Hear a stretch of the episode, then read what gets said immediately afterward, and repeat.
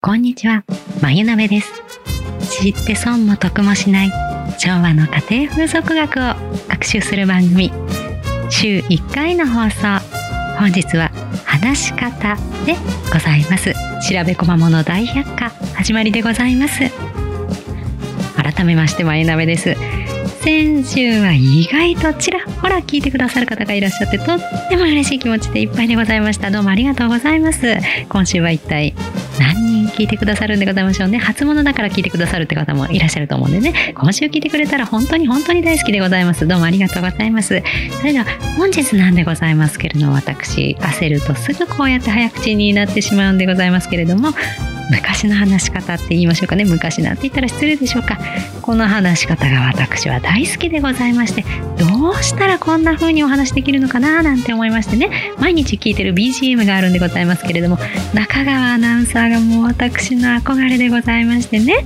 もうでもその長川長川さんか。長川アナウンサーのねあの動画が一つしか見つからないんでございます。それがお料理番組なんでございますけれどもたけのこの煮物のねあの動画しか見つからないんです。ですから私毎朝たけのこの煮物のお話を聞いてるんでございますけれどもそんな風にね好きな人の声って毎日聞いてるとだんだん話し方似てくるんじゃないかなと思いましてちょっと怖いんですけれどもね毎朝あのお料理作りながらあのたけのこの煮物のお話毎日してるんです。そしたら少し似てきたんじゃないかななんて思ってるんでございますけれどももっともっと高い声で素敵なんです。ぜひねリンク貼っとくので全然知り合いじゃない方のリンクなんて貼っていいのかわからないんでございますけれども YouTube のねあの長川アナウンサーの、えー、あのね声ぜひ聞いていただきたいんです。タケノコの煮物。ね。もし、このタケノコの煮物以外の声、ご存知の方いらっしゃったら逆に教えていただきたいんです。もう、ちょっと聞き飽きてるんでございますよね。あの、間に入るあの、CM まで覚えてしまったぐらい毎日聞いてるのでね。ね、先生の声もいいんですよ。あの、お料理の先生に出てくるんですけれども、その声もいいんでございますけれども、そんなこんなでね、あの、今日何の話かってことでございますけれども、私実は、とにかくあの昭和の奥様の話し方、それから昭和の奥様が耳に響かせていたこのテレビから聞こえたり、ラジオから聞こえていた声っていうのをね、あの、どうしてもあの知りたくなりまして、交渉でね、練習したんでございます。必ず人を引きつける実例オンエアの上手な話し方の辞典なんていうのは持ってるんで、こと点でございますね。こと点持ってるんでございます。それの中からね、褒められることほとんどないんでございますけれども、この話し方。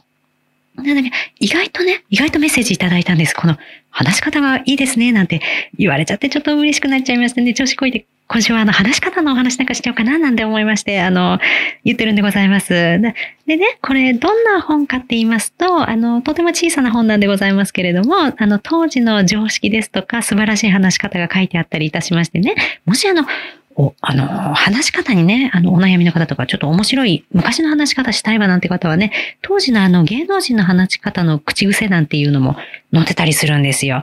ですから、例えば、例えばですね、か、笠木静子さんですね。私、笠置静子さんだと思い込んでたら、笠木静子さんなんですね。これね。あのね、一時期あの、笠置静子さんなんて言ったら、笠木静子さんでございますね。今同じこと何回も言っちゃいましたけれども、笠木静子さん、流行歌手ですね。あの、東京ブギウギでございますよね。あ東京ブギあの、ひばりちゃんよ。あの、買い物ブギでございますよね。買い物ブギの方で有名なんでございますけれども、この人の話し方の特徴なんかも載っているんでございます。ですから、もしかしたらモノマネができるようになっちゃうかもしれないんですよね。この方、例えばね、この、笠木静子さん、東京ブギ、違う違う、それ、あの、ひばりちゃんだから、あの、買い物はてほんまに買え、用意ワンワンの方ですね。あの、そっち、あの、歌はね、すごく下手なんです、私。だから歌わない方がいいんです。ですから、あの、お話だけにしておこうと思うんです。ですからね、これ言うと、例えば、あの、感心した時は、バイオリンを顎に挟むように、はーっと顎を手前に引き、得意の時は、トロンペット、トランペットですね。トロンペット吹き下ろしく、あの、両手を口の前でカチャカチャさせながら喋る。と、あの、言葉は関西弁。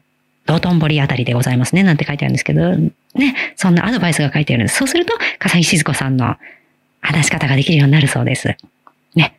これを聞いて喋れる方がいたらびっくりするんですけど、ちょっと私何のことだかさっぱりわからないんですけど、音楽やる方はわかるんですかね。感心した時はバイオリンを顎に挟むように、はーっと顎を手前に弾いてみますね。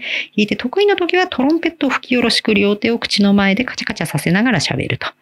とりあえず、あの、笠木静子さんのものまねするときは、あの、人の体をドラムのように叩き動かすみたいな方がよろしいようですね。用途ばかりに相手の方を平手で叩くっていうのが、笠木静子さんのものまねにふさわしいようでございます。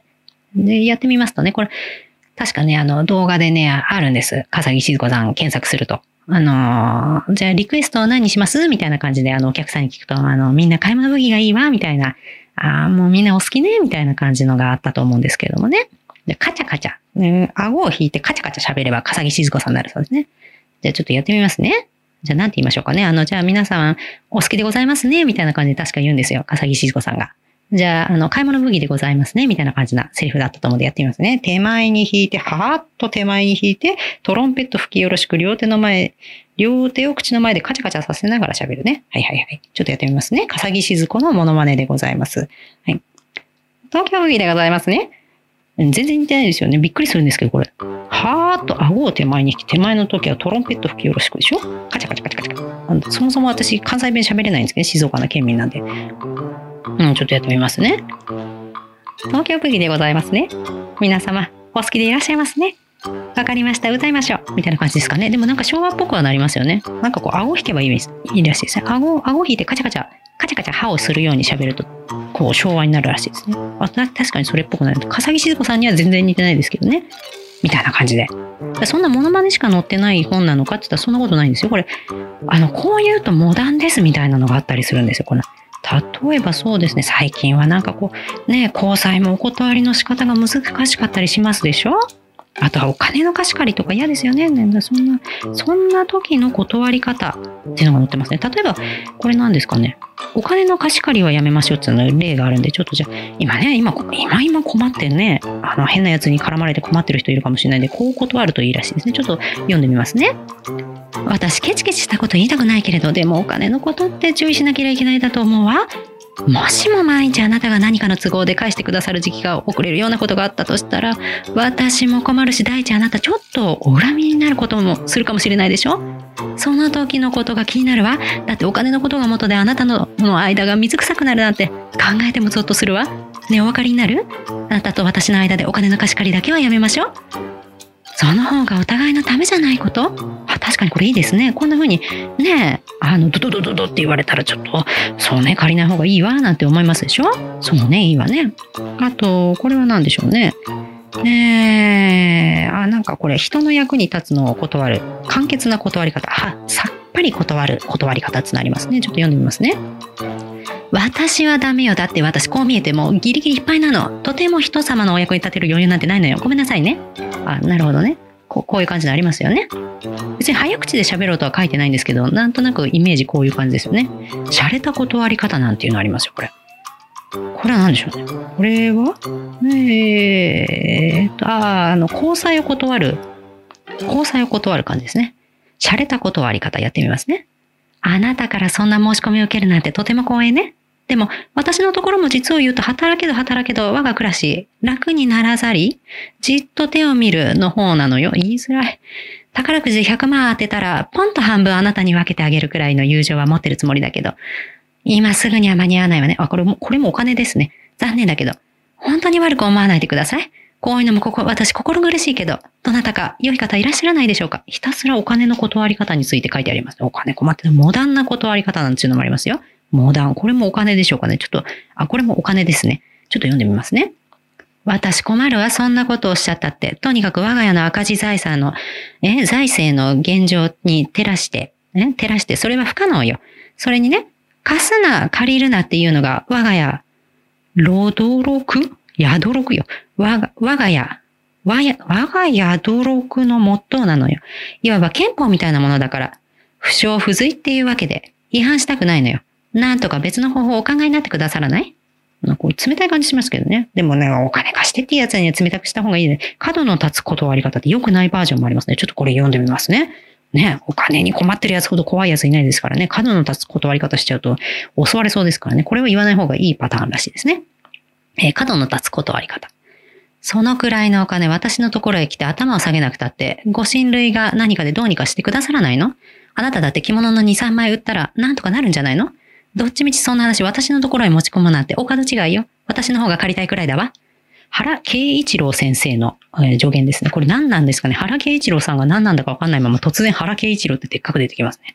こんな風にね、あの、突然なんか、あの、パッて開いたとこは借金の話になっちゃったんで、なんかこうダークな感じになっちゃいましたけど、こんな風に、あの、上手に話さ、話せる、この技術について書いてある本なんでございますよ。こうね、あの、昭和の話し方がしたい方なら、ぜひ手に入れていただきたい。全く価値のついてないあの古書なんですけど、私この古書大好きなんですよ。主婦の、主婦と生活、えー、9月号の付録でございますね。これいつのでしょうかね。昭和27年ですね。私ね、あの、昭和のあの28年までが結構好きなんですよね。そう昭和28年までが結構好きで、昭和4年までが、あの、ドストライクに好きで、ちょっとそこから飛んで、で、あの、右往左往するんですよね。大変だから。で、昭和12年から今の感じの文化に変わっちゃうんですけれども、そこからもちょっと楽しいんですけど、この勢いに乗ってる昭和20年代の後半って結構面白いんですよね。だから、あの皆さんのもうね中年のもう最近の子がもうねあの昭和レトロって意外と私たちからしたらちょっとちょっとそれ覚えてるわよってぐらいな内容のことあったりするんですけどもあの我々中年ね聞いてる方中年が多いんでねあの多分ねあの我々中年の思うこの昭和レトロっていうのはこの昭和20年代後半の話し方の感じがするんですけれどもねこういうふうにちょっとあの人の話し方ですよねあの真似してみるっていうのもよろしいんじゃないかなと思うんです。もう大好きな話し方ってありません？私はこのやっぱりあのアナウンサーですよね。昭和のアナウンサーの話し方大好きですので、普段あのこういう話し方しないんですよ。あの子供がね、いじめられちゃうんでね、あのそういうことはあの自分の心の中に留めておいてね、あのできるだけ普通にあの会話してますし、できるだけ普通の格好であの幼稚園のお迎えとかはね、行くようにしてるんですけれども、あのこう、こういうところこう極めたいですよね。ですから、何の役にも立たないんでございますけれども、こんな風にね、昔の方のあの助言通りに喋ると、誰でも昭和の話し方っていうのはできるようになりますので、で、割と美しい言葉遣いなんですよね。かえってあの何話しても多分さっきのあの事例で言いますと、あの借金のね、話に戻しますと、あの、多分全部角が立つと思うのでね、余計なことはやらない方がよろしいと思うんですけれども、あの、このぐらいね、はっきりわかるように、あの、言葉多分何言ってんのかわかんないこと多いですかね。CM も今ね、あの、コマーシャルとかもいろいろ規制がありすぎて、ポスターも何でもそうですけれども、あの、何言ってんのか分かんない、何の効果があるのか分かんないこと多いでしょ？ですけど、あの、多いでしょ？なんて失礼いたしましたね。あの、ですけど、こう、はっきり分かるようにね、目的ですとかね、このお答えがはっきり分かるように、あの、昔みたいになるといいなって思うんですよね。ですから、あの、こんな風にね、昔の話し言葉ってまた流行るといいですよね。流行らないと思うんですけれども、そんなこんなで、あの、今週はね、なんと逃げて、あの、古書の説明、古書と言いますかね、古物の説明って割と難しいなと思いましたので、思い切って声に振り切ったお話をしてみました。ねえ、役に立つことあんまないかもしれないけれども、ねえもしよかったら、あの、真似してみてくださいね。それでは、また。